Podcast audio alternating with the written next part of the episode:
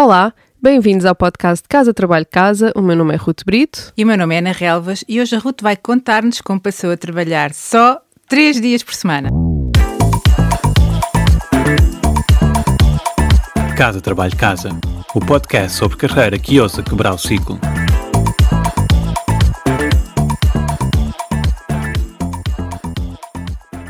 Antes de mais, o que é que te levou a tomar a decisão de quereres trabalhar menos horas? Quem é que não quer, não é? não. Eu acho que não deve ser uma surpresa para quem acompanha o podcast, não é? No final do episódio 72, em que eu falei sobre a minha experiência de passar por um burnout, Ana, tu perguntaste-me o que é que eu estava a pensar fazer sobre isso. E eu, na altura, partilhei que sabia, sabia que havia um desalinhamento claro na minha vida entre aquilo que era o meu trabalho diário e aquilo que eu deveria estar a fazer, algo mais alinhado com as minhas capacidades, os meus gostos, e na altura não adiantei muito, disse só que estava a trabalhar nisso, né? E que mais tarde partilhava como é que tinha resolvido. E hoje vais cumprir a promessa. Sim, sim. Okay. Sou, sou, uma mulher de palavra. Boa, ok, boa, boa. Então, conta-me como é que foi o processo. Eu imagino que não tenhas simplesmente chegado ao pé da tua gestora e dito, ah, quero passar a part-time. Não, não. Antes de falar com ela, houve todo um processo, primeiro, de conflito interno. Hum. Eu sabia que estava exausta, sabia que precisava de abrandar um pouco o ritmo também sabia que não gostava particularmente do cargo que eu tinha e isso estava-me a drenar a energia porque eu não estava a utilizar as minhas melhores capacidades, o tal desalinhamento que eu falei. Por outro lado, eu sou uma pessoa ambiciosa e a ideia de parar ou de abrandar às vezes é um pouco difícil de gerir para pessoas como eu. Então o meu instinto é sempre querer subir de graus hierárquicos, querer mais desafios, tudo isso, né? E nada disso fazem part-time ou é mais difícil fazer em part-time. Então olhei para as opções que eu tinha à minha frente e delineei três cenários primeiro cenário era um cargo que seria quase o meu cargo de sonho, vá, entre uh, o, que, o, que, seria possível fazer ali na empresa, mas era uma coisa que nem sequer existia na empresa. Hum. Para dizer a verdade, não existem quase empresas nenhumas, mas desenvolvi um pitch para propor à CEO eu criar este cargo para mim, porque era uma coisa que eu ia necessitar o, o buy-in dela. Depois, a segunda opção era simplesmente mudar de departamento para fazer alguma coisa diferente que eu gostasse mais e que não envolvesse tanto uh, viagens constantes para eventos presenciais nos Estados Unidos e no Canadá. Aí eu basicamente só tinha que falar com o meu ex-chefe e ver se ele tinha um headcount para eu passar para a equipa dele.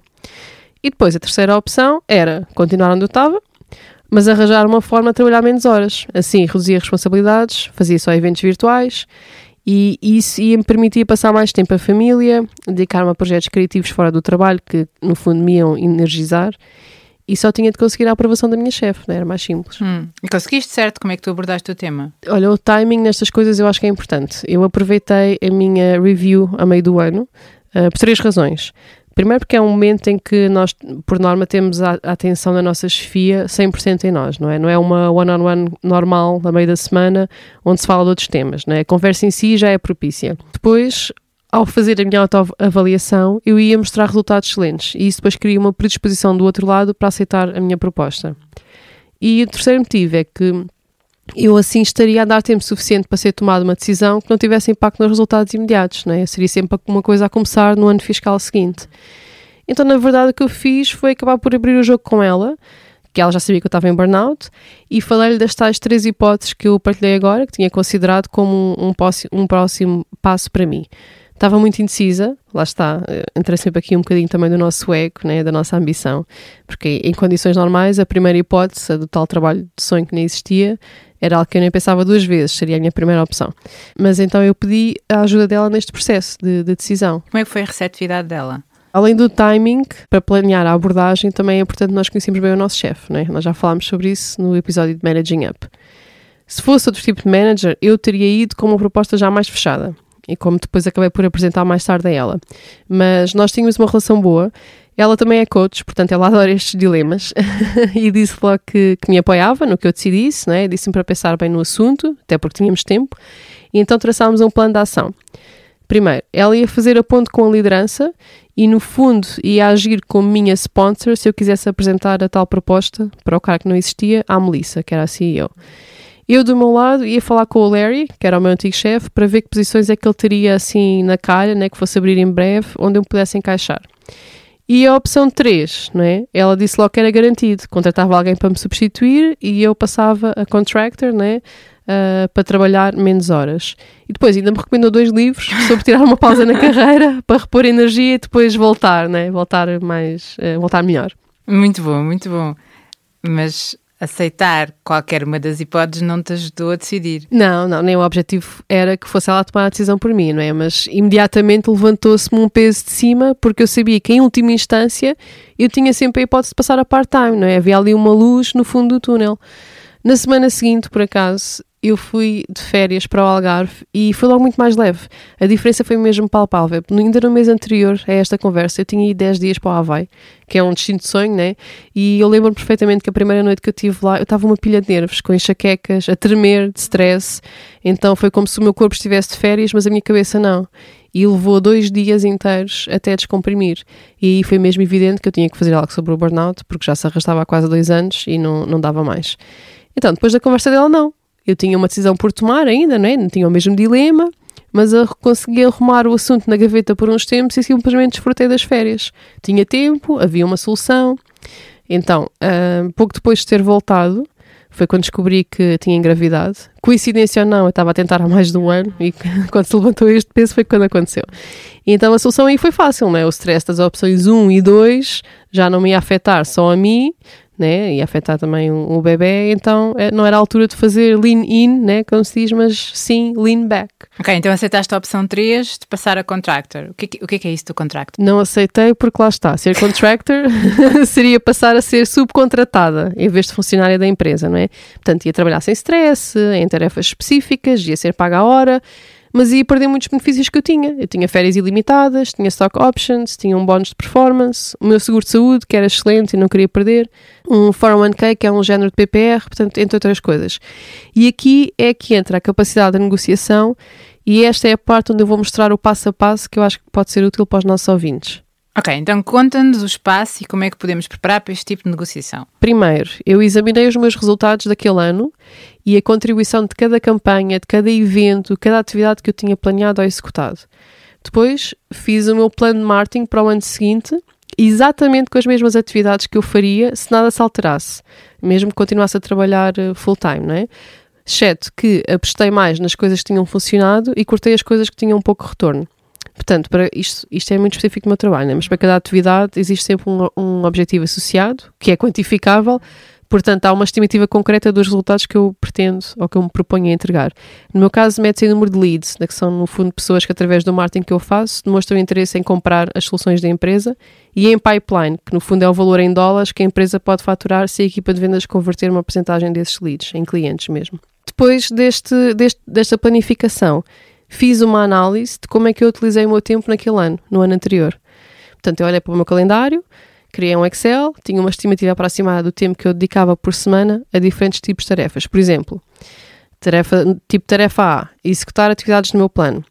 Outro tipo de tarefa, reuniões em equipa, reuniões de empresa, tarefas administrativas, tempo a ajudar colegas nas atividades dele, hum. deles, porque eu era a única pessoa na equipa com expertise técnico.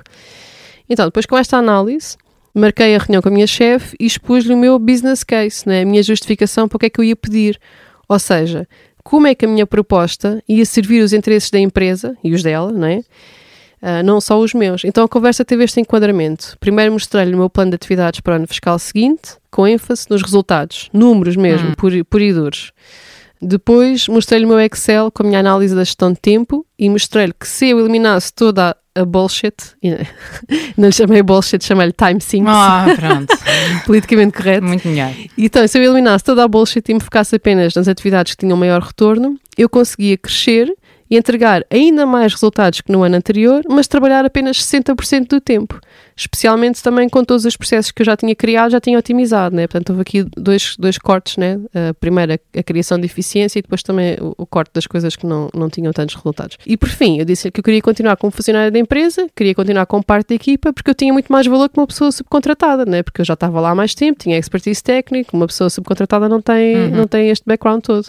Uau, estou fascinada. E como é que isso correu? Ora, correu exatamente como eu queria. Pronto. Ela concordou comigo. Para isso, precisou de aprovação três níveis acima, porque part-time como funcionário não era uma coisa comum, mas no fim ficou combinado assim. Então, eu ia trabalhar 24 horas semanais, portanto, terças, quartas e quintas, 8 horas por dia. Eu que escolhi, fui eu que escolhi este horário para me conseguir focar, mas se fosse poucas horas dispersas em 5 dias é mais difícil focar.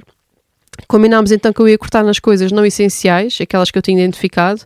Por exemplo, nada de ajudar ou fazer o trabalho dos colegas, até porque depois de um ano a trabalhar comigo já era expectável que eles tivessem aprendido sobre as nossas soluções e não precisassem de recorrer a mim como expert técnica. Uhum. Reuniões fixas, só mesmo a minha one-on-one -on -one semanal com ela. Reuniões semanais de equipa eram opcionais, eu por norma ia de 15 em 15 dias. Tarefas administrativas foram todas delegadas, automatizadas ou então eliminadas. E foquei-me em eventos online e nada, nada presencial. Ok. E a nível de salário? Bem, também não pedi o mundo. Oh. eu achei justo aceitar uma redução de salário proporcional à redução de horário. Portanto, eu passei a ganhar 60% daquilo que eu recebi quando estava a full time, mas mantive todos os benefícios extra, como iguais. Também tinha um valor monetário interessante e assim que voltasse a passar a full time se quisesse, o, horário, o, o salário voltava a subir para, para os 100%. Ok, boa, isso faz, faz todo sentido. Então deixa-me recapitular a tua forma de negociação. Primeiro, analisar o ano corrente para ver o que trouxe mais resultados. Uhum. Depois, fazer um plano para o ano seguinte, focando nas atividades que trazem maior retorno e tentar entregar resultados que representem um crescimento face ao ano anterior. Certo. Depois, a terceira, fazer um inventário das tarefas onde gastamos o nosso tempo para ver onde podemos cortar ou otimizar. O quarto, demonstrar que podemos entregar resultados excelentes cortando o que não interessa e focando no essencial. Hum. E o quinto, fazer uma proposta e pedir o que queremos de forma clara. Exato, bom resumo, bom resumo. E um, um, último ponto, depois de fechado este acordo, é cumprir aquilo que foi acordado. Ah. é difícil. Pois deve ser. Da nossa parte, temos que entregar os resultados, né, que nos comprometemos, e da parte da empresa e da chefia, tem que haver o compromisso de respeitar os horários, porque senão de repente estamos a trabalhar 40 horas por semana à, me à mesma e a receber só 24, né? Uhum. é importante que ambas as partes cumpram o que foi acordado. E até mais que isso, gerir também as expectativas dos colegas. Eu, eu, tive que dizer muitos nãos a pedidos que me faziam e ouvi a minha chefe dizer várias vezes em reuniões: não, a Ruth não vai fazer isso. Hum. yeah. e, e, tu achas que isso funciona em qualquer empresa? Porque parece-me que tiveste aí ingredientes propícios a que essa proposta fosse aceita. Não digo que funcione em todas, uh, mas certamente funciona em muitas e se calhar muitas mais do que achamos. Se não se tentar, o não já é garantido, não é? Uhum. O problema eu acho que é que as pessoas nem tentam, ou quando tentam vão como se fossem pedir um favor, não é? E a lógica é negociar algo que é vantajoso para ambas as partes, ou no limite que não prejudique a empresa, não é? Portanto, aqui a parte de fazer um business case é, é mesmo importante. Aliás, eu, eu, sou prova que isto funciona, né? Porque eu já tinha, já tinha negociado uma redução de horário noutra empresa. Não sei se te recordas, mas já contei aqui no episódio 32, acho eu, que no Dubai negociei uma semana de 4 Uhum. dias e não trabalhava à sexta-feira. Essa é uma história interessante. Eu no mesmo dia fui despedida, fiquei como advisor numa startup lá do grupo e depois fui contratada para um cargo novo. Isto tudo dentro do mesmo grupo de empresas. Ui, isso parece uma excelente história para outro episódio. Sim, sim. Ok, então por hoje ficamos por aqui e curiosas por saber quem é que vai implementar esta estratégia de negociação. E contem-nos como é que correu, digam-nos o que é que acharam no Instagram. Até para a semana.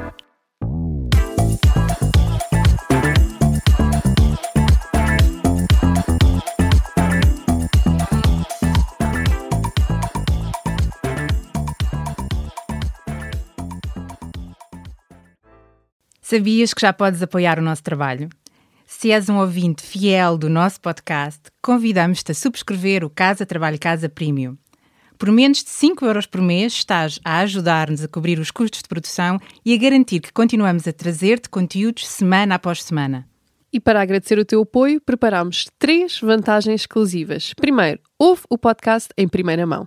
Já não precisas de esperar por quarta-feira.